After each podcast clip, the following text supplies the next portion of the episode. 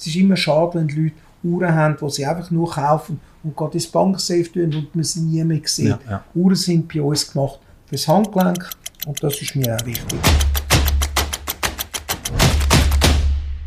Herzlich willkommen zu einer neuen Ausgabe vom Bayertag oder Videopodcast. Äh, ich freue mich ganz sehr, heute in einem speziellen Ort zu sein, nämlich im Hotel Baurolac, da in Zürich am See. Und ganz speziell im Fumoir, also im Raum, wo man normalerweise feine Zigarren, Cognac oder sonst einen guten Wein kann geniessen nach einem guten Essen. Und als mein Gast habe ich niemand anders oder niemand Geringeres als Andrea Kracht. Er ist wie mir ein Familienunternehmen, hat eigentlich einen sehr interessanten Lebenslauf, auf den gehen wir nachher ein. Aber ich freue mich sehr, jetzt nach einer gewissen Zeit wieder können einen Bayertag machen mit so jemandem Prominentem, wo aber doch eben irgendwie immer ein bisschen ein Mysterium bleibt für die meisten Leute, am Andrea Kracht. Herzlich willkommen. Danke, René. Es freut mich, da bei dir da beim Bayertag mitzumachen. Freue Vor allem, wenn es bei dir die ist, da Ja, genau. eigentlich in deinem Da ist- zweiten fühlt Wohnzimmer. man sich wohl. Ja, es, Genau. man fühlt sich wohl generell, ob im Pavillon, im Garten oder eben auch da im Restaurant Pur, wo für ich als Rief Gosch war. Und ich freue mich jetzt wirklich nach längerer Zeit wieder einen Bayertag mit jemandem machen, wo mir sehr sympathisch ist und wo ich auch gesehen habe, als ich jetzt ein Studium betrieben habe, dass wir einen ähnlichen Lebenswerdegang haben, äh, miteinander, nicht miteinander, aber in dem Sinne auf unterschiedlichen Branchen, aber doch beides typisch schweizerische Gewerbe. Fangen wir doch gerade an, wenn es dir recht ist. Also, Sauté Borak ist ja nicht erst seit vorgestern äh, da, seit 1844 ist das übrigens das Hotel, wo da am See ist, eines den prominenten Hotels, bevor diese Bahn in den Hauptbahnhof gefahren ist und nämlich mit dem Schiff noch in Zürich angekommen. Es hat einmal am Bellevue ein grosses Hotel noch gegeben. Und äh, das ist also historisch sehr wichtig, weil Zürich hat sich unglaublich verändert, auch in dem Quartier, seit ihr da eure Tor aufgeschlagen habt. Das Hotel hat, so wie ich jetzt gehört und gesehen habe, 119 Zimmer, da die, nein, und, nicht da die, und 27 Junior Suiten und nochmal zusätzlich 18 Suiten. Das sind Das heißt, nein, inklusiv. inklusive, Ja. also in Also total. 119 Schlüssel Ja, und, und dann inklusiv äh, deren Aufteilung von, oder? von Suiten und, und Junior Suiten. Jetzt habe ich dich schon wieder grösser Ja. machen, als du bist, aber ich weiss ja, dass Ab und zu wäre schön, äh, wenn man mehr Zimmer hätte. Äh, speziell jetzt die letzten drei Monate. Ist äh, unglaublich, wie das läuft. Also da könnte man jedes Zimmer mehr äh, gut gebrauchen. Man sieht ja, dass in Zürich Hotel nach wie vor wie fast Pilz zum Boden ausschießt. Also nicht nur in der 5-Sterne-Kategorie, aber ich habe jetzt gerade gesehen, es- gut, es gehen auch andere wieder zu, wie das Continental und entstehen neu. Aber Nachfrage nach Zimmern Ja, in ist den letzten Jahren äh, ist äh, die Stadt Zürich sehr äh, gewachsen, Mhm. also punkto Hotelangebot. Aber der Markt ist auch immer da gewesen. Äh, und ähm, äh, ja, du hast recht. Also äh, der Corona hat uns jetzt ein bisschen bremst. Am Anfang, ja, Äh, auf jeden Fall. Ja. Da will ich auch gerade etwas einflechten. Du bist einer von den wenigen Hoteliers gewesen, wo das Hotel immer offen gehalten hat, also unabhängig auch von Kriegen im Zweiten Weltkrieg. Das Hotel Bullack ist immer offen gewesen. Und jetzt wegen Corona haben wir die nur, wir haben ja vorher gehört, 119 Schlüssel oder Zimmer, sogar nur sieben Gäste und trotzdem hat man entschieden, am Hotelgast zu lieb, eben offen zu bleiben. Und ich möchte mich auch herzlich bedanken als Gewerbebetreibende in Zürich, dass sie das machen, weil es ist für uns sehr wichtig. Ich sage immer, wenn es der Hotel gut geht, vor allem der 4- und 5-Sterne-Hotel, dann geht es uns in unserem Business auch gut. Wir arbeiten irgendwie zusammen und auch mit den gleichen äh, Kunden. Und darum ist es sehr wichtig, dass nicht alle in der Krise gerade zumachen. Und wir haben ja müssen zumachen, leider als Titelhandelsgeschäft, eine gewisse Zeit. Aber wir sind immer wieder froh gewesen und haben auch immer die Zeiten genützt, um unsere Kundendienstleistungen auch dann anzubieten.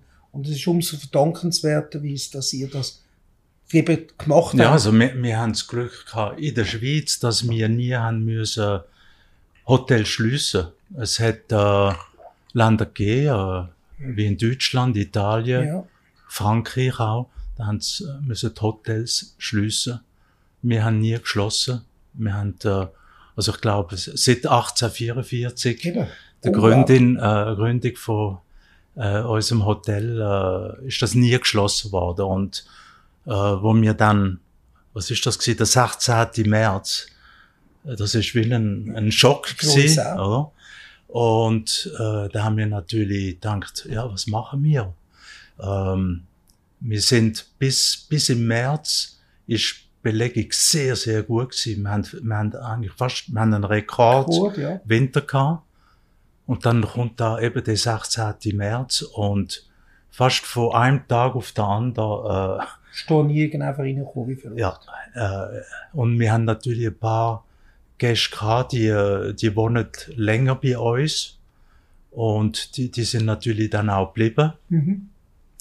Und ähm, ja, das hat dauert so einen Monat, der ganze Monat März, April. Und dann im Lauf vom Mai und, und dann im Sommer ist es wieder einiges besser gegangen. Sind wir immer so zwischen um die 30 bis 40 Prozent gewesen. Ja. Im Sommer letztes Jahr ein bisschen besser. Und dann ist ja wieder die Wieder neue Welle gekommen. Ähm, dann haben wir müssen nach Weihnachten haben wir müssen Restaurants wieder schließen, Mhm. obwohl wir eigentlich während der ganzen Zeit haben wir unsere Halle als Restaurant offen gehabt ja. für für die Hotelgäste. Und eigentlich von dem her hat sich haben wir immer einen Restaurantbetrieb gehabt. Ja, ich weiss, das ist ja eine paradoxe Situation gewesen, dass gewisse Hotels haben die Hotelgäste weiter müssen oder können bedienen, aber man hat trotzdem nicht können von Ja.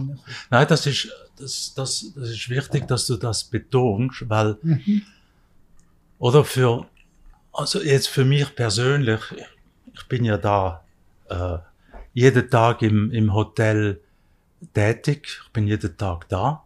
Und ab dem 16. März hat es natürlich für viele, für viele Leute hat sich die ganze äh, Arbeits... Äh, Normalität, äh, Normalität hat sich verändert, oder? Du hast nicht mehr können wahrscheinlich in dein Geschäft, oder das Geschäft ist geschlossen gewesen. Genau, ich kann schon können, aber, Aber- nicht mehr das machen, was Richtig. ich am liebsten mache. Aber ich bin nach wie vor, wir haben das Hotel offen Ja. gehabt, mit unseren Mitarbeitern, mit unseren Gästen, mit der Halle, Restaurant und so weiter. Und, und, aber wenn man, wenn man dann die Heime bleibt, wenn man das Homeoffice hat und, oder weil das Geschäft geschlossen ist und hat das immer mir versucht vorzustellen, wenn man dann jeden Tag Zeitungen liest und äh, also zum Beispiel jetzt äh, ja jetzt muss man Restaurant schließen, weil weil ja äh, dort quasi ist ist es äh, verwünscht man den Virus, oder? Wir haben unsere Halle nie geschlossen. Wir haben Restaurants offen gehabt, äh, während dem Sommer letztes Jahr. Wir haben sozusagen keine Infektionen gehabt. Ja. Von Mitarbeitern noch Gästen, oder? Und in gut. den Zeitungen liest man immer, ja, die Restaurants müssen geschlossen werden, äh, weil dort tut man sich infizieren. Das ist einfach nicht für uns jetzt die Realität gewesen. Und äh, zum guten Glück. Und ich finde es auch gut. Ich habe ja auch versucht, so viel wie möglich Geschäft zu machen und einigermaßen gutes Jahr auch im 2020 zu realisieren. Natürlich mit einem Umsatzrückgang. Aber ich habe gesehen, dass auch bei uns gewisse Kollegen einfach zugemacht haben und lieber sich vom Bund das Geld zahlen haben, für das es gar nichts macht. Und das ist einfach auch dann etwa die noch ein bisschen ungerecht. Wir, Mensch, jetzt kommen die, die gar nichts machen, am Geld über für den ganzen Betriebsausfall. Und wir, die uns bemüht haben, äh, mit dem Risiko auch eben möglicherweise sich anstecken oder wir haben auch mit dem Problem gelebt von der Lieferengpässe von unseren Lieferanten, weil sie eben auch nicht haben immer können kontinuierlich produzieren oder auch im Nachverkauf. Und das ist für uns eben auch genauso wichtig wie der Verkauf.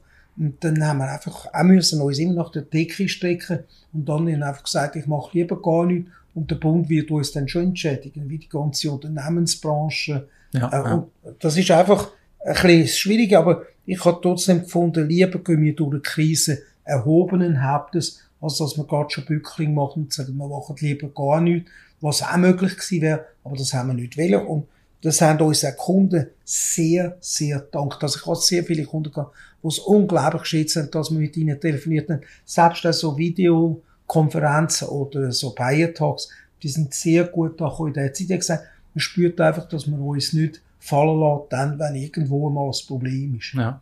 Nein, wir, haben, wir haben da, bis vor Corona haben wir bis zu 350 Mitarbeiter ja. bei uns. Äh, und natürlich ohne die Kurzarbeit wäre das gar nicht möglich gewesen, ja. äh, weiterzumachen. Eben, da haben wir auch äh, geschätzt. Oder? Kurzarbeit und, äh, äh, und das ist eigentlich äh, sehr gut gegangen. Mhm. Natürlich haben wir doch einen riesen Umsatzrückgang ja, gehabt, ja, aber wir haben auch können, äh, Kosten reduzieren. Und, und soweit ist das, äh, ist das eigentlich äh, noch okay gewesen, aber sicher äh, ein sehr schwieriges Jahr und ähm, also nicht zum Wiederholen. Nein. Fall, Fall.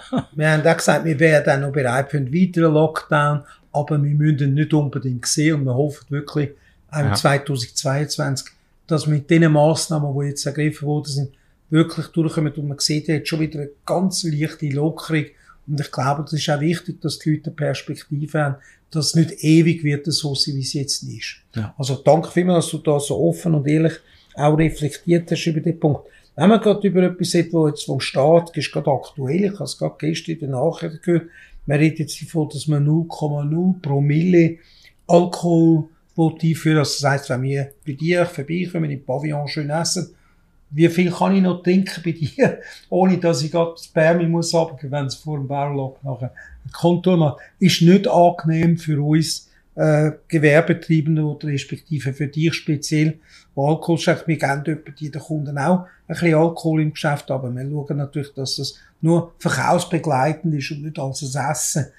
Wie wirst du, oder was ist deine Meinung zu dem Thema? Weil ich glaube, 0,0 heisst dann wirklich kein Tropfen. Ja, ist, sehr negativ natürlich. Ich meine, es ist ja vor, ich weiß nicht, wenn das war, vor wie vielen Jahren ist es äh, begrenzt worden auf von 0,8 äh, auf 0,5. Genau. EU ja. Und und schon dazu mal ist das nicht so einfach gewesen. Mhm. Aber aber äh, ich glaube, man hat sich gut daran gewöhnt und und und ich denke, es ist eine gute Limite. Man sieht es ja, ja. Äh, doch von von der Resultat, von der Unfall, nehme ich ja. jetzt mal an. Und ähm, natürlich wird uns das doppelt, äh, äh, ähm, wie soll ich sagen, beeinträchtigen, weil wir haben ja unsere Weinhandlung. Ja, stopp. Oder? Und, und 50 Prozent von unseren Kunden in der Weinhandlung sind Hotels und Restaurants.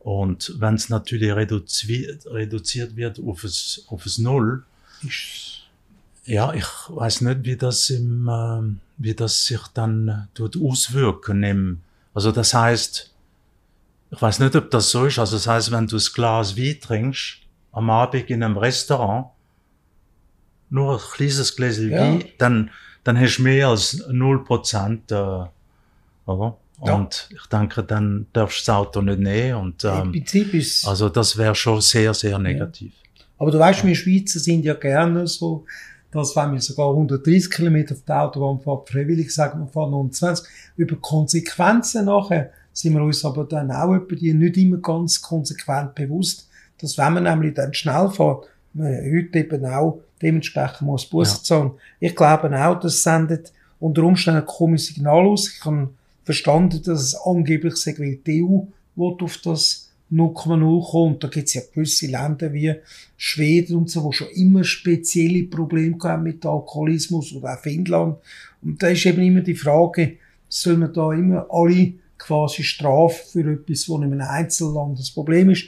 Ich glaube, es ist gut, wenn man da nicht einfach nur vom Staat entschieden wird, sondern dass vielleicht das Volk auch noch mitreden kann. Wir haben ja auch jahrelang nicht dürfen auf der Autobahn Alkohol ausschenken. Jetzt dürfen wir es und jetzt wird man es gerade wieder ja. quasi zurücknehmen.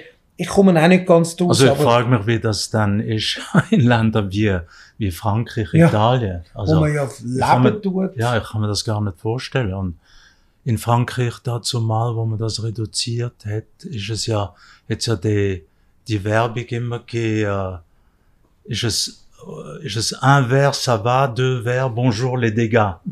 Also, äh, oder ist es deux verres et trois verres les dégâts. Aber Äh, aber wenn man null Gläser darf trinken, ich weiß nicht. Nein. Also.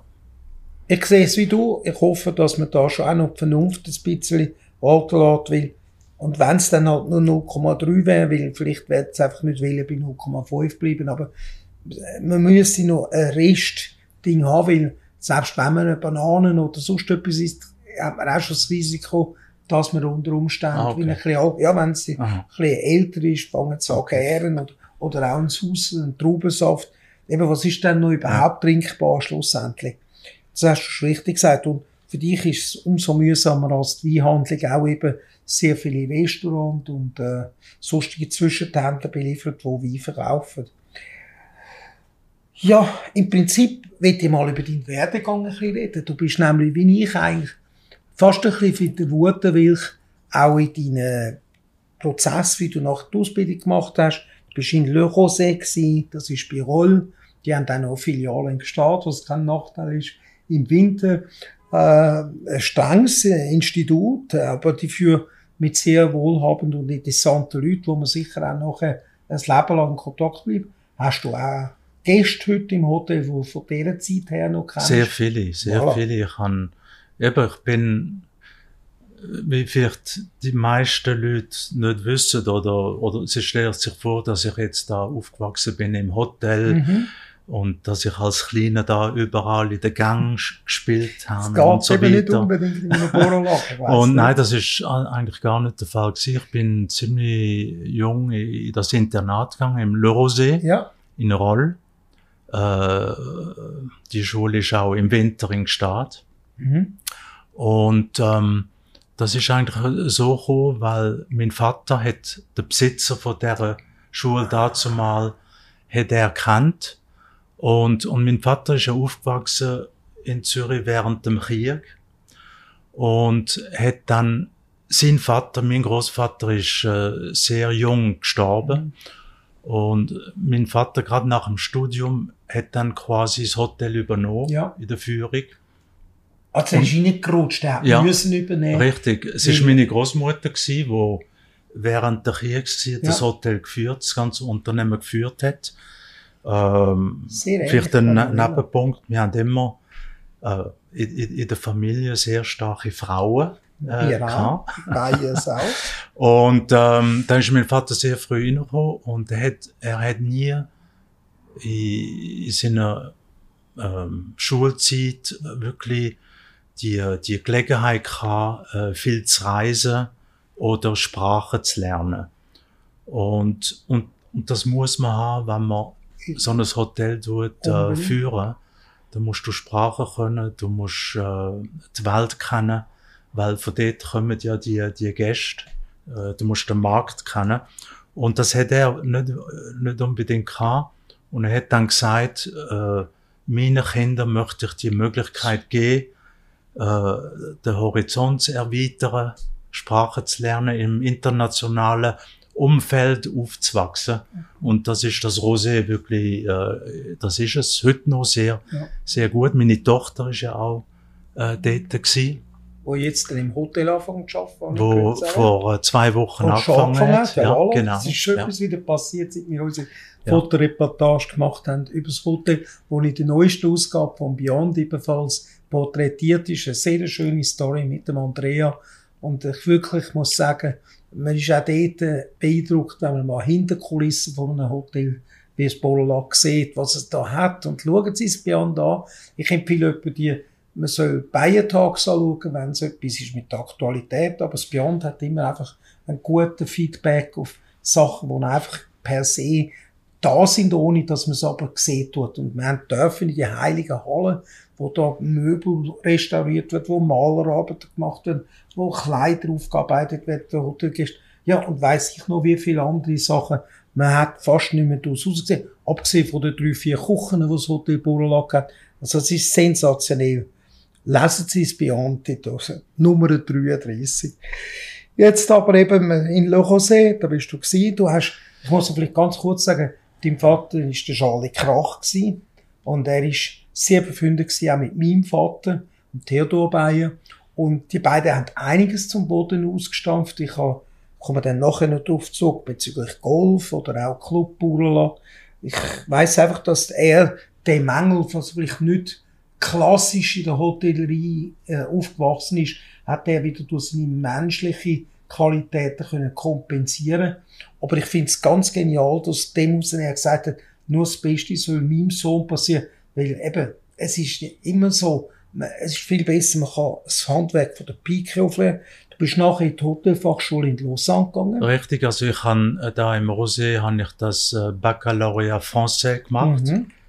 in Frankreich ähm, und ähm, ja und dann ich, ich habe eigentlich nicht so gewusst, was ich möchte später machen Mhm. und äh, mein Vater dazu mal ist auf dem Verwaltungsrat von der Hotelfachschule Lausanne. Die ist ja dann neu gebaut worden in Chalet à Gobet. Mhm. Äh, und da ist er auf dem Verwaltungsrat und mein Vater hat, hat mir dann gesagt, du, wir haben da, wir haben das Hotel, wir haben auch in der Familie noch das Hotel Excelsior Ernst in Köln gehabt. Ja. Oder wir haben zwei Hotels in der Familie. Äh, wie- wieso machst du die Hotelfachschule? Und äh, da ich ja in Roll bin, das ist zwischen Lausanne und Genf, ich habe den Ort sehr gut gekannt, bin oft in Lausanne gsi, habe ich, habe ich, habe ich gedacht, ja, wieso nicht? Und, und, und das ist noch, ja, ist noch ein, äh, ist sehr speziell gsi, weil ich habe dann dort in der Hotelfachschule angefangen und äh, dazu mal ist es noch gsi, das erste Jahr hast du Küche gemacht, das zweite Jahr Restaurant, das dritte Jahr und dann noch ein halbes Jahr dazu Administration, äh, Rezeption und so weiter. Also das erste, du bist da reingekommen und, und die erste Woche, ersten Tag bist du gerade in der Küche gewesen, hast müssen Rüebli schälen, Zwiebeln schälen Ja. und so weiter. Und, Tannenputzen nehme ich und ich auch. hab, ich hab gedacht, äh, und das machst du dann, weißt du, während Stunden Ja. und Stunden. Ich hab gedacht, da, ich, was mache ich da? Ich bin in falschen Film, oder? Okay. Und dann, aber sehr schnell habe ich mir dann oder vorgestellt, ja, wir haben ja das Hotel, oder mit einer großen Küche mit über 50 Köchen. Die, die machen ja das Gleiche, oder? Jeden Tag. Und, und dann sehr schnell habe ich dann den Bezug sofort gefunden zu was wir da haben, Ja. was unsere Leute da jeden Tag machen. Und, und ja, ziemlich schnell hat's mich äh, gepackt, oder? ja. Und, und, äh, und seitdem dort dann abgeschlossen und dann schon während der Schule hast du ja deine Praktikum während Mhm. fünf Monaten jedes Mal. Äh, da bin ich schon in England gsi, in, in St. Moritz, in Monte Carlo. Und nach der Schule bin ich lange in, in Paris gsi, in Frankreich. Äh, Im Hotel Ritz, glaube ich. Im Hotel Ritz. Nicht die äh, schlechteste Adresse. Nein, es ist eines von der schönsten Hotels, wirklich. ja, äh, absolut. äh, dort bin ich äh, fast zwei Jahre in der Küche gewesen, Ja. Ein Jahr im Restaurant dann Administration. Also haben alles wirklich von der Pike auf äh, äh, durchgemacht. Dann hat, hat mein, Frö äh, mein, mein Vater einen guten Freund gehabt, der ist Direktor gewesen im Dorchester in London dazu mal. Der Udo. Udo Schlentrich, ein Österreicher. Und der ist auf dem Board vom Cornell University in, in Ithaca, New York. Und dann hat mein Vater gesagt, ja, jetzt äh, fertig da, Andrea da in Paris und in Europa. Wenn er möchte, wenn er möchte Hotellerie wirklich kennenlernen, dann muss er nach Amerika gehen. Und ich habe gedacht, oh, in Amerika, die, dazu mal noch die Hiltons und, Ja. und wie sie alle geheißen haben. die ganz gross Ja. gewesen. Aber äh, dann hat er mir das organisiert, dass ich da die Cornell University einen Sommer kann ein Studium machen. Und dann habe ich, habe ich dort äh, einen, einen Job gefunden in, in Dallas, Texas, ein Jahr lang. Und nach einem Jahr habe ich, ja, ein Jahr in Dallas, das hat mir gelangt. Da habe ich äh, äh, etwas gefunden in New York und, und bin ja, fast drei Jahre in New York gewesen. Und dann wieder zurück, äh, äh, das ist 1990 gewesen. Äh, mein Vater ist dazu mal nicht mehr so wohl gewesen. Und habe ich gedacht, das ist eine gute Zeit, dass ich äh, Ja. jetzt äh, zurück ins äh, Familiengeschäft komme. Ja, Lass mich- 1990. Lass mich ganz schnell etwas sagen, um eine Parallelität aufzuzeigen. Ich bin auch mit 15 in die Handelsschule in Neuburg, die École Supérieure de Commerce habe dann nachher gerade auch noch Tourmacherschule in La Chaux-de-Fonds besucht und zum grossen Dank bin ich auch noch in Lausanne nachher in, äh, in, in äh, sehr fast gewesen und den Managementkurs machen, dass man überhaupt keine saure Geschäft für man seinerzeit müssen, neben der Lehre auch noch, wenn ein Wirt ein Patent oder einen Nachweis gehabt, dass man auch weiss, Lohnbuchhaltung und äh, wie man Werbung und so weiter macht und da, da bin ich ja nachher auch in Deutschland, in, äh, in Amerika arbeiten, bei Kollegen von uns. Ich habe meinem Vater immer gesagt, wenn du Fehler machst, mach sie woanders, nicht bei uns. Oder?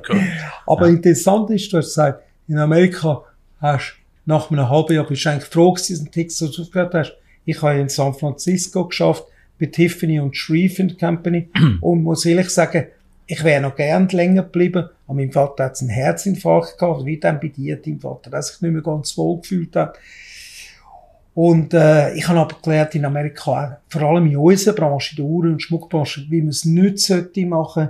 Ich weiss nicht, hast du das vorher mit antönen, dass vielleicht in Texas... Nein, gut, in Texas ist einfach... Äh, ich meine, das ist äh, 1900... Äh, äh, 82, nein, äh, 85. Bin ich auch in Amerika. 1985 und da, dazu mal ist Dallas noch... Meter, 2,80 Dollar der Schweizer Ja, ja, ja. ist Dallas noch sehr lokal gewesen. Ja. Dort hat es wenig internationale Kundschaft gegeben.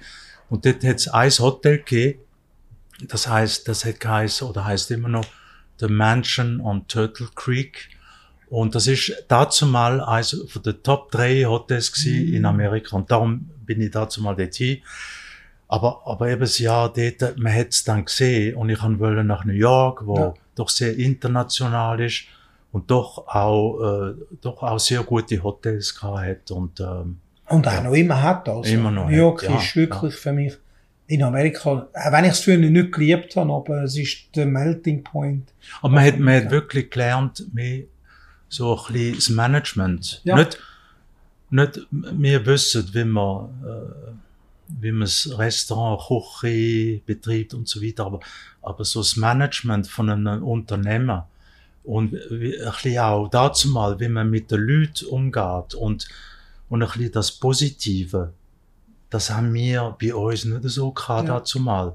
Wir sind, also ich kann mich erinnern, so in, in diesen Jahren, dass wir alle die Vollsternhäuser, äh, wir sind das Barolac oder wir sind das, äh, wer mhm. auch immer, das Ritz in Paris und ähm, ja, da ist halt irgendwie eine andere Einstellung gewesen. und ab den 90er Jahren, wo mehr das anglosaxonische Kultur in die Hotellerie reingekommen ist, haben wir wirklich gelernt, äh, das Positive und für Mitarbeiter ja aber, aber auch gegenüber den Gästen und so. Das hat sich sehr gewandelt. Hm. Im, im, wirklich im, im Guten. Positiv, ja. ja. Also in dem Fall bin ich froh. Ich weiß, dass in Amerika Klimaanlage immer das Wichtigste ist, jedem Hotel, speziell in Texas. Und das ist etwas, was in der Schweiz Hotel erst jetzt sehr spannend ist, auch weil jetzt der, der sich immer mit erwärmt haben, jetzt jede Hotel müssen nach Weg suchen, zum ein Restaurant, wo kein Aircondition haben, dann im Sommer große Probleme heute noch überhaupt Leute anzuziehen. Gut, dazu mal, wo wir unseren grossen Umbau hatten, in ja. den 90er Jahren haben wir das Haus quasi saniert. Ausgehöhlt, ja. Und äh, wir haben dann die ganze Klimaanlage geplant in den Zimmer. Mhm. Und dazu mal ist noch Frau Koch ja, Stadträtin gewesen. Und dann hat es geheißen, ja, Klimaanlage, nein, das, nicht. das gibt's nicht in den Zimmer. Ja. Und wir haben dann sofort natürlich einen Rekurs gemacht mhm. und haben mir haben einen, Brief geschrieben, dass, wenn wir keine Klimaanlage haben in den Zimmern, können wir keine Leading Hotels mehr sein und so weiter. Also wir haben dann quasi die, dazu mal Spezialerlaubnis gewesen, dass wir haben können in allen Gästezimmern äh, Air Conditioning äh, installieren. Haben die dort individuelle Anlagen oder haben die eine Zentrale wo dann die einzelnen Zimmer angesteuert haben? Also, äh, wir haben, äh, die erste Generation ist gsi eine Hauptzentrale Ja. mit, mit dann so großen Kanal, Kanälen. ja, ja, kann- ich habe es ja unserem Ja. Geschäft genau gleich noch heute. Und dann äh, bei, der, bei der Renovationen, bei Ah, äh, hat man dann das System mit der Splitgerät, Ja, genau. äh, wo es dann kleine Leitungen Mhm. braucht. Nur noch. Ja, Ja. und das ist auch die Zeit gewesen, wo wir dann, wir sind, glaub, das zweite Unternehmen, es ist, glaub, die Schweiz zurück, da am Ufer sind wir das erste Hotel gewesen, wo die, die Seewasser Kühl. braucht Echt, für Kühlung äh, von unseren Zimmer, aber auch dann Heiz, äh, das Heizen im Winter. äh, im Winter, Ja. oder? Und heute fahren wir seit ja, über 25 Jahren, glaube ich, äh, wir- haben wir unsere Energie vom Zürichsee. Genial. Und ganz wenig, wir brauchen ganz wenig Gas. Gratulieren. Ach, Ja. Gas sogar. Das ist auch noch interessant. Ja, Gas, wir haben auch am umgestellt. Haben müssen. Wir haben auch umgestellt von Gas. Öl auf, Auf Gas, Gas, ja. mal. Und, aber wir brauchen ganz wenig. Ja. Ja. Das ist super, weil man kann sich mehr oder weniger autark versorgen im Sommer wie Speziell in den, äh, was man heute hört, dass man Ja. vielleicht in ein paar Jahren, Keine Stromlücke werden dass man Stromlücken Wobei haben. Ja. eben trotzdem sollten wir weiter Elektroauto haben. Weisst, Politik weiss man auch nicht mehr ganz genau, was sie will. Und Ja. äh, man kann es eigentlich nicht mehr richtig machen, wenn man es wirklich versucht zu verstehen. Etwas anderes Wichtiges in Amerika, weil New York ist, glaube ich, so ein bisschen dein Ort, äh, dein zweites äh, Zentrum geworden neben Zürich. Nicht zuletzt auch, weil du deine jetzige Ehefrau, also die Ehefrau, äh, kennengelernt hast, hast Gigi Kracht. Und sie ist ja, glaube ich, aus New York, sie ist ja auch sehr äh, affin zu New York. Sie haben, ihr habt eine Wohnung dort, was sehr praktisch ist, wenn man dort und ist das in Manhattan oder sind ein bisschen außerhalb? Also in Manhattan. In Manhattan, Ja. gut. Wir haben dort eine Wohnung seit äh, äh, über zehn Jahren jetzt, weil ja, meine Gigi, meine Frau, ist aus New York. Mhm. Sie ist ursprünglich aus den Philippinen, Mhm. Ist aber mit im Alter von fünf nach äh, Amerika gezogen. Zuerst äh, in Kalifornien, Pasadena, und dann ist die Familie nach New York gezogen Mhm. und sie ist quasi dort aufgewachsen. Sie ist ja ziemlich so eine New Yorkerin. Ich merke, ja, Ja.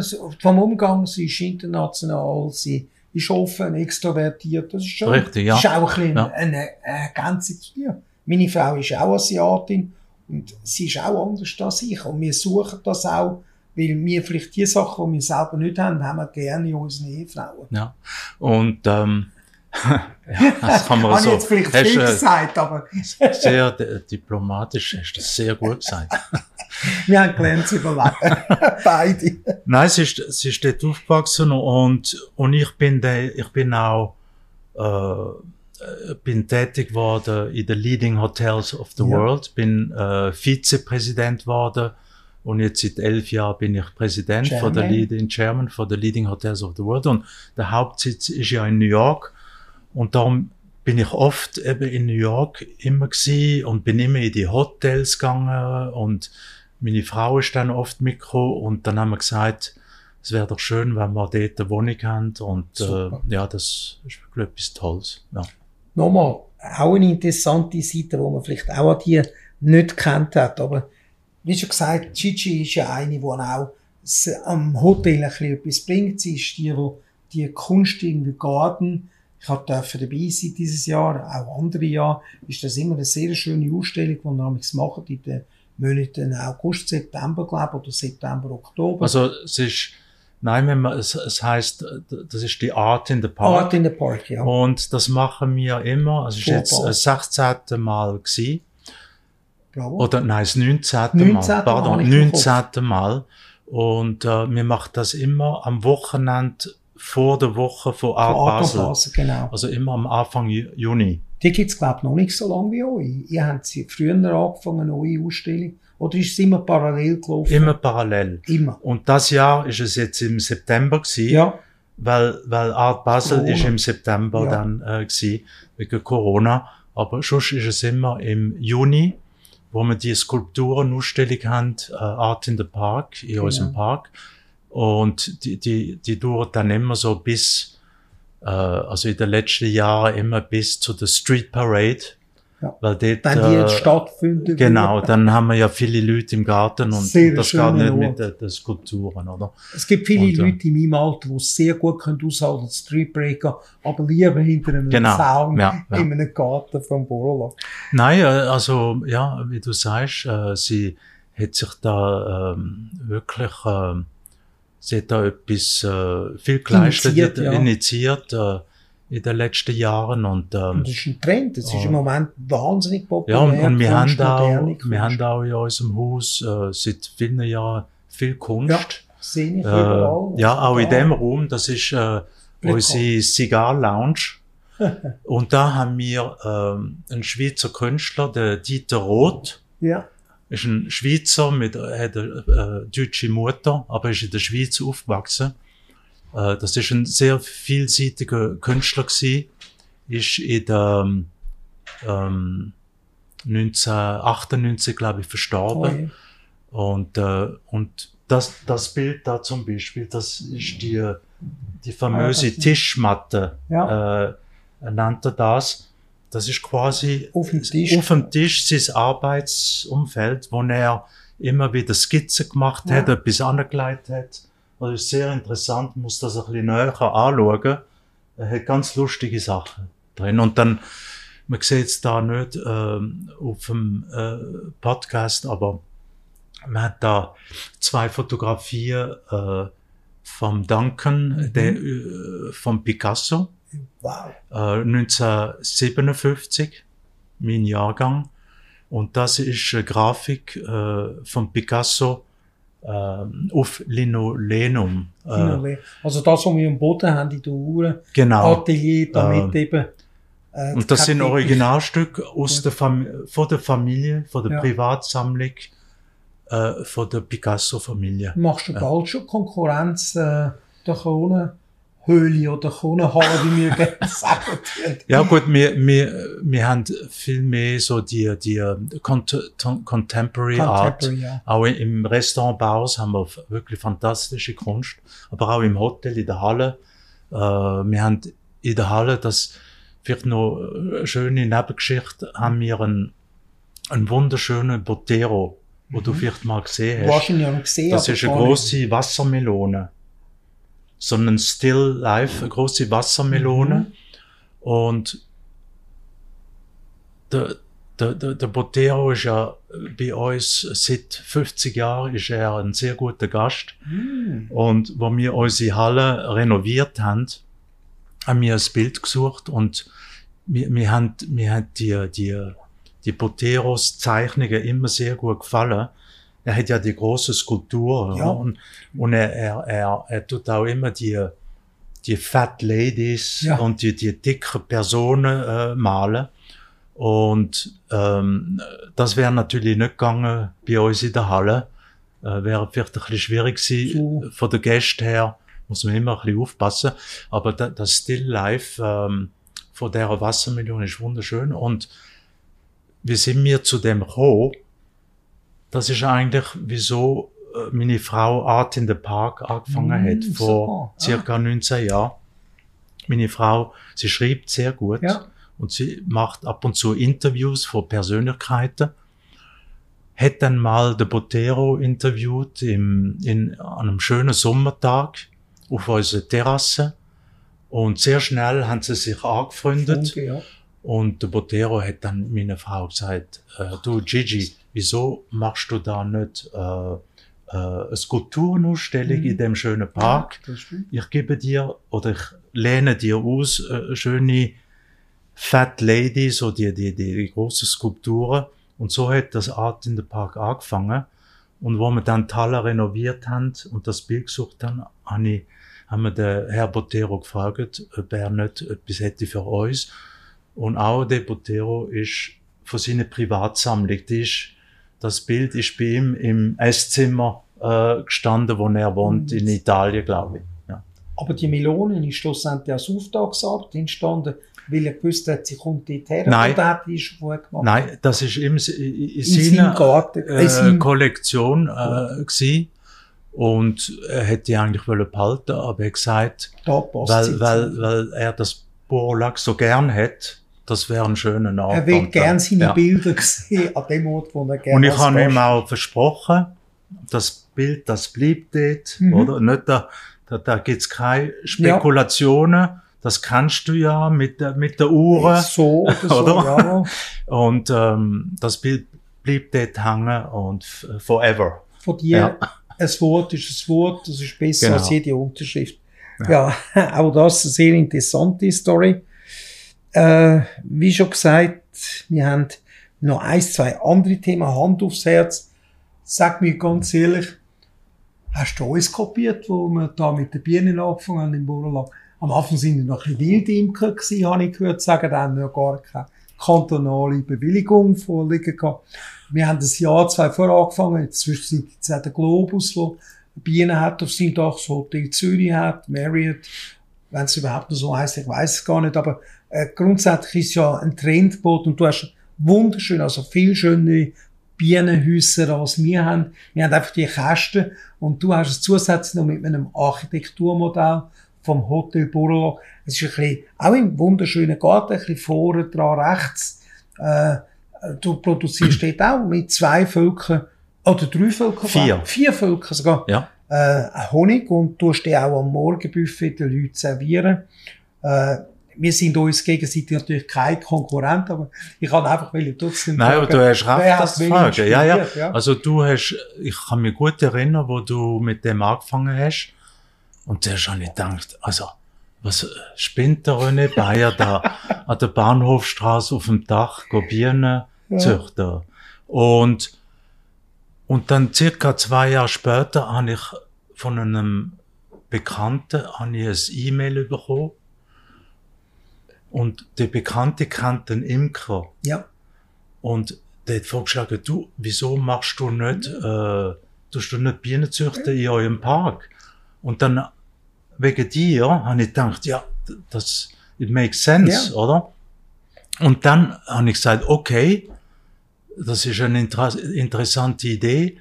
Und dann zusammen mit äh, unserem Direktor, der Wilhelm Luxem, Luxem, also der Michel hat das nicht mehr müssen nein, absagen. Also ich Luxem- persönlich habe immer, ich, ich esse Honig seit Ja. eh und ich liebe Es Honig. ist mit Zopf einfach das Beste Ja. eine Butter. Aber ich habe auch das Glück gehabt, dass der Wilhelm Luxem, glaube ich, sehr, sehr- gerne Honig auch Ja. hat.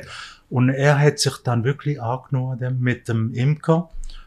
Und dann haben wir da eben das Mini Baurolac, äh, Mhm. haben wir dort äh, ähm, äh, produziert und äh, baut mit, mit vier, Öffnungen. für vier Öffnungen, genau, vier Könige.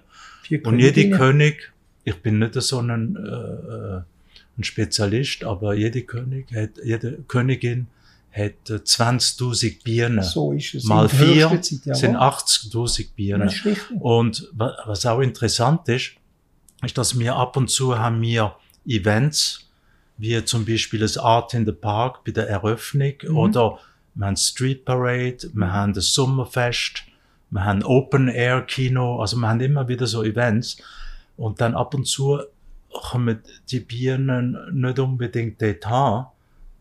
Dann, doch, weil das kann gefährlich sein mit den Kindern, die spielen und so weiter. Nein, da kommt der Imker am Morgen früh Ja, und holt die 80.000 Bienen ab ja, so. und geht aufs Land. Und äh, die, die, die Events dauern ja immer nur so ein, zwei, drei Tage. Da kommt er wieder zurück, bringt die zurück. Ja. Und and life goes on. Also, ist noch interessant. Also ich kann dich da beruhigen. Es ist ja erstens äh, Women's World Bienen, weil Ja. Männchen brauchen es nur für den Begattungsflug von der Königin. Äh, Einmal kurz im März, April, Mai. Und ansonsten sind männliche Bienen, Drohnen eigentlich nicht gross erwünscht im Staat von Bienen. Aber Okay. eben, was wichtig ist, die ersten zwei Meter vom Fluglok sollte man nicht stehen. Ja. Weil dort hat es effektiv, hat's auch Wächterbienen, die schauen, dass nicht falsche Bienen oder Wespen dort herkommen. Und das haben die sehr gut gelöst. Das kann ich wirklich empfehlen, nachdem man bei uns Bienen nicht kann besichtigen auf dem Dach. Wir haben noch ein paar Bilder, die wir im Internet haben, wo man es sieht in etwa. Aber beim Borala kann man da wirklich daher, und die haben Blumenrabatte drum gemacht, wo genau so ist, dass in dem Bereich gar nicht herkommst wo die Bienen könnten aggressiv werden. Im Übrigen, Bienen sind nur auf Selbstverteidigung aus. Also wenn man etwas nicht von ihnen will, haben sie gar kein Interesse, im Gegensatz zu Wespis, an das Essen von Leuten oder so. Dann bin ich jetzt fast überrascht, dass ihr eure Bienen nicht bei die Null abschickt. Ich habe eher gedacht, dass es Triplet wegen dem Lärmen, aber Ja. Bienen gehört das auch nicht. Ich Also, das weiß, ja. Ja. Nein, wir haben, wir haben dort äh, unseren Gewürzgarten Ja, für, ich für unser. Pavillon. Der, unser Küchenchef oder Der Chefs Epiro holen dort so, ja. die verschiedenen Gewürze und ähm, ja, nein, äh, das, ich habe das jetzt nicht so Ja. gewusst, dass, dass die kein Lärm, also dass die das nicht hören. Nein, das also, gehört nicht. Okay. Sie nehmen auch Farben anders wahr als wir Ja. Menschen. Aber eben, Ja. das ist noch nicht alles erforscht und ich hoffe, es wird noch Bienen geben. Also was noch interessant auch noch ist, zu dem Thema ist, dass der Imker hat uns das gesagt, dass die Bienen, wo wir haben, die sind ja, die, die gehen ja nur in, in unserem Park auf die, die Bäume und Blumen, wo wir haben. Also die gehen nicht sehr weit. Also ich weiß nicht, ob die bis zum, gut, der Bellevue-Platz, der hat jetzt ja, äh, mehr, der hat keine, keine Bäume mehr. Aber ich wüsste jetzt nicht, wo, wo die noch könnten hin. Aber die, der Honig, sage ich, äh, eigentlich viel Von ihnen. gesünder, Ja. weil wir keine äh, Pestizide Natürlich. haben und so weiter. Und auf dem Land hat es mehr Pestizide. Also sollte unser Honig noch, äh, ja, äh, ich würde sagen, genüsslicher sein. Absolut, Und, äh, das ist so. Das Hotel Imperial in. Wien, wo ich es auch angeschaut habe, die tun das äh, bewusst machen und auch als Biohonig kultivieren. Das machen wir erst seit zwei Jahren, aber sind auch stolz, dass wir jetzt die Zertifikat von der grünen Knospe haben. Man könnte zwar der Biene nicht sagen, wo sie den Honig holen, aber wir als Imker können viele Sachen machen, weniger Chemie verwenden, weil wenn man früher geschaut hat, wie Bienenzucht gemacht wurde oder wie Bienen gepflegt worden sind, ist doch sehr viel mit dem Chemiekühlen gemacht und es gibt heute auch natürliche Feinde von der Varroa-Milben etc.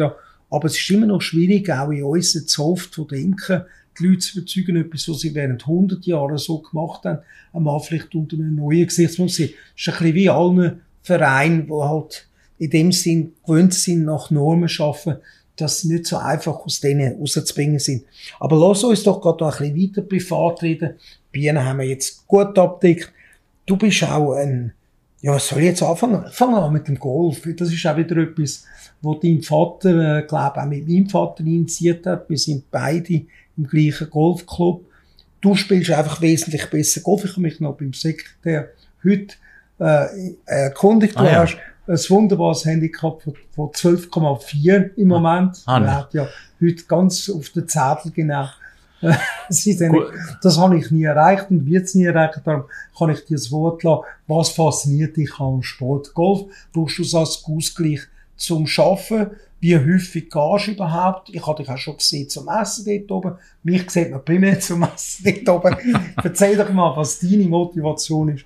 Es sagt das, was der Winston Churchill gesagt hat, a nice walk spoiled. Was ist für dich Motivation, Golf spielen? Also, ich muss sagen, in der letzten, also das Jahr habe ich neun Löcher Golf gespielt. Okay. Letztes Jahr vielleicht 18. Okay. Also in den letzten Jahren habe ich äh, viel weniger gespielt. Ich habe mal, das Handi mein bestes Handicap ist 8 gewesen. Und de, dazu mal habe ich viel gespielt. Man, da muss man auch quasi einmal, zweimal in der Woche spielen. Und, ähm, und einfach in der letzten Zeit habe ich ja, weniger Zeit gehabt, irgendwie, äh, auch noch andere gewisse Hobbys, äh, Mhm. im Sport, also sicher im Winter viel Skifahren. Das auch. Ich bin ein sehr guter Skifahrer. In St. Moritz, wo Weil ich, äh, ja, viel in, in Gstaad auch, Gstaad auch, aber ja. auch St. Moritz. Ja. Weil eben dort in der Schule bin ich quasi, sind wir jeden Tag Ski gefahren. Ah ja, natürlich noch aus dieser Zeit, Ja. ja. Und, und im, im Sommer so, ja, ich kann auch, eine Passion von mir ist Autorennfahren. Das habe ich nachher wieder. Hast du das auch noch aufgeschrieben? Ja. Ja. Man erspart den Leuten. Nein, das ist Volle schon seit vielen Jahren zuerst mit äh, so Classic Cars, Oldtimers, aber seit vielen Jahren jetzt mit modernen Rennautos. Ich habe ein, modernes äh, Rennauto und Dürfen wir sagen, was für eine Marke? Ich habe es da aufgeschrieben, aber du kannst das ist ein Porsche GT3 Cup, ein 911, ja. 911 Cup, also ist ein Rennauto, mit dem kannst du nicht auf die Straße. ja. Und da gang ich mit, mit einem Freund, zwei, drei Freunden, ein paar Mal im Jahr ähm, oh, nach Monza, nach Monza, Imola, schön, ja. Hockenheim, alle die schönen Strecken. Und das macht äh, viel Spaß, ist wirklich so ein bisschen eine Eine Abwechslung, ja. weil man, man muss sich doch, ist ein, es ist nicht ungefährlich, Ja, darum muss man sich, man muss das ernsthaft machen, muss sich konzentrieren und das ist etwas, äh, Kannst schon Gute Abwechslung, sehen, abfliegen im Hockenheimring. Ja. Und das ist, ich, doch die ganze 20 oder 23 Kilometer lang. Also, ja. und das ist jede Das ist der Kurve Nürburgring. Äh, Nürburgring, Ja, sorry. ist Ich bin Nürburgring. kein riesiger Automobilfan, Ja, ja. aber das stimmt, der Nürburgring, der hört fast nicht mehr auf. Und dort habe ich schon viele Bilder gesehen, wo Leute, die das erste oder zweite Mal das ein bisschen unterschätzen, dann einfach voll rausfliegen Ja, und so ja. ein teures Auto, das dann sehr schnell auch wieder Ja, ja, nein, Wert das, ja. vom Aber Material. zurück zum Golf. Äh, mein, mein Großvater Mhm. und ich weiß nicht, wie es, äh, Er hat, da- meinen Vater zum Golf. weil mein. Großvater ist dazu mal einer der Gründer von der vom Genau. äh, vom Golfclub in der in den 20er Jahren und und mein Großvater ist auch ein Rennfahrer gsi. Mhm. Er hat Rennen gemacht, die Klauserrennen, Das ist mein Vater Äh, gewesen. Auf auch Bugatti. Gemacht. also in der Sportkategorie und mit. Bugatti Ja. hat er die Klauserrennen zwei, dreimal gewonnen. Bravo. Äh, und und ähm, ja, äh, Weißt du, dass wir in Beyond auch eine Story gemacht haben über das, weil mein Vater ist der Chronometreur gewesen und man hat einen Schluch gehabt, wie man im Garten hat. Ja. Dort ist mir drüber gefahren mit dem Auto und dann hat das durch das, dass der Pneu drauf war, hat das bei der Stoppuhr einen, einen Drücker Ah, ja. aktiviert, der die Uhr angehalten hat. Und so hat man schon Ah, okay. relativ genaue Zeit. Ich habe dir mal die Artikel Ah, ja. noch gegeben. Ja, ja. Ist hochinteressant. Ich habe nicht gewusst, dass ich fast nicht, das ist glaube 1934 das letzte Mal gewesen. Von 20 bis 26 ziemlich regelmäßig. Und mein Vater hat mehr TÜV gefahren, weil Auto hat er zwar auch gern gehabt, aber nie Rennsport. Ja. Aber wir haben den Chronometer, wir haben heute an dem Ortsmuseum auf der Seite von Uri die ganze Sammlung geschenkt, wo man die ganze Und was sind das für Uhren? Also, das sind Stoppuhren gewesen, Heuer, Chrono- Heuer. Taschenchronographen meistens. Ja. Weil eben, das ist schon seine Zeit eine Marke Ja, ja. gewesen, die bekannt ist. Und wir haben die ganzen Uhren heute, denen von unserem Uhrenmuseum, für eigentlich ewig zur Verfügung gestellt. Und das ist noch interessant, wenn man dort mal Besuch ist. Es ist nämlich eine schöne Straße, wenn man nachher über den Klausenpass ist. Noch ziemlich urchig und eigentlich Ja, ja. schmal, bis man wieder Der Urnenboden. über den Urnenboden Oben. kommt. Ja. Aber äh, sehr Ja. empfehlenswert auch zum mal besichtigen. Und es gibt eben ein schönes Museum, wo das alles nochmal aufzeichnet, wer, wann, wie. Gut, ich bin überzeugt, da ist der Name von deinem Vater, Urgroßvater ebenfalls erwähnt. ja. Großvater. Großvater, Großvater, Entschuldigung, ja. Urgroßvater.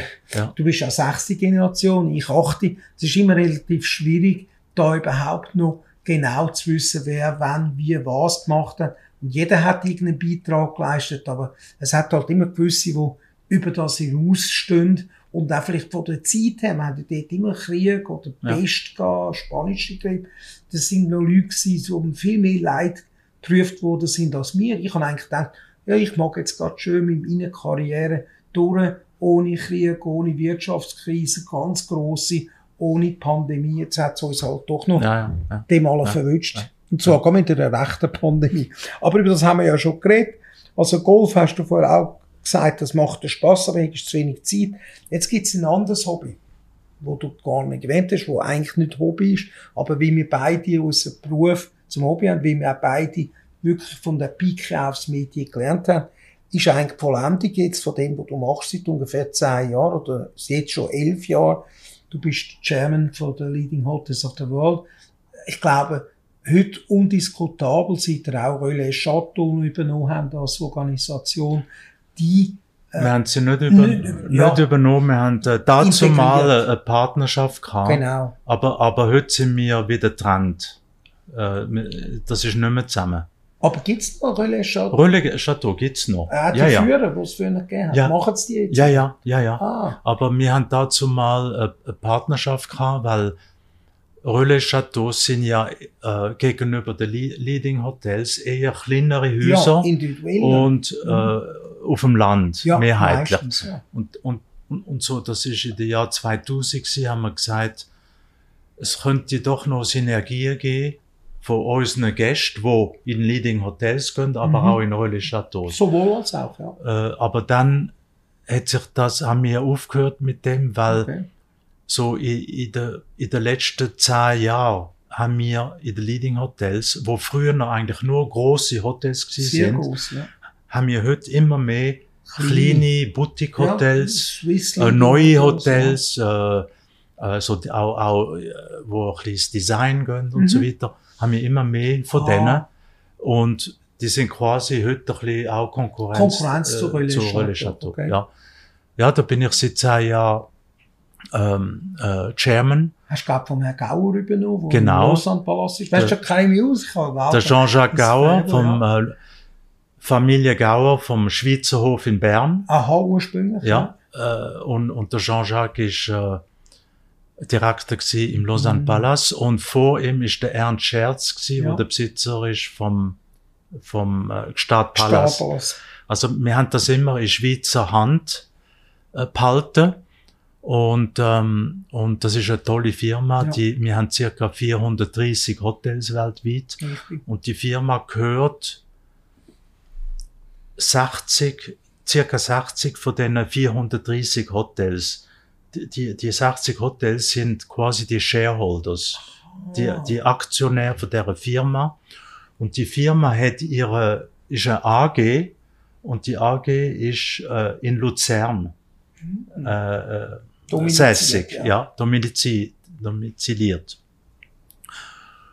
Und, und unter, die heißt Hotel Representative AG und unter derer ist die Leading Hotels of the World im, in New York. Ja, das habe ich schon Und, gewusst, ja. und das ist, darum ist das wirklich etwas eigen, ein- wirklich Einmaliges. einmaliges, dass wir Hoteliers besitzen die Firma, Das ist genial. oder, wo, wo eigentlich für uns alle tätig ist.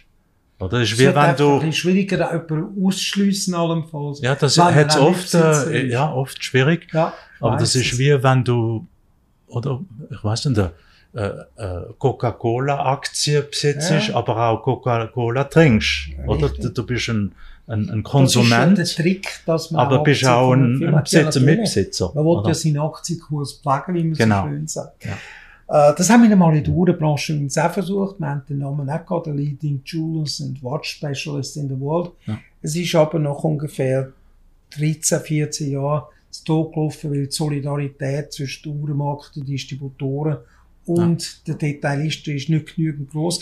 Und es ist halt doch relativ teuer, so jährlich so einen Guide äh, zu produzieren. Apropos Uhren. Ja, Ich möchte gerne eine Frage stellen, weil du weißt ja, ich bin ja, ich weiß nicht, ob ich sie kann beantworten ja, Nicht so ich bin ja auch so ein bisschen, ich habe gerne Uhren. Ja, das ich ist weiss etwas es. Schönes.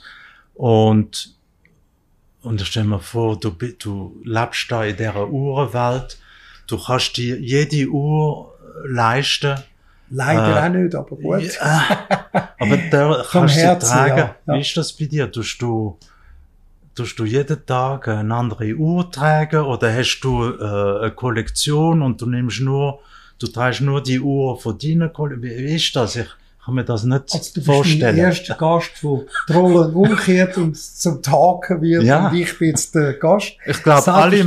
möchten das wissen. Äh, alle wollen das wissen. Ja. Ich tue es jetzt hier und offiziell sagen, ihr habt gesehen, im Bayern-Tag trage ich meistens meine Rolex GMT Master.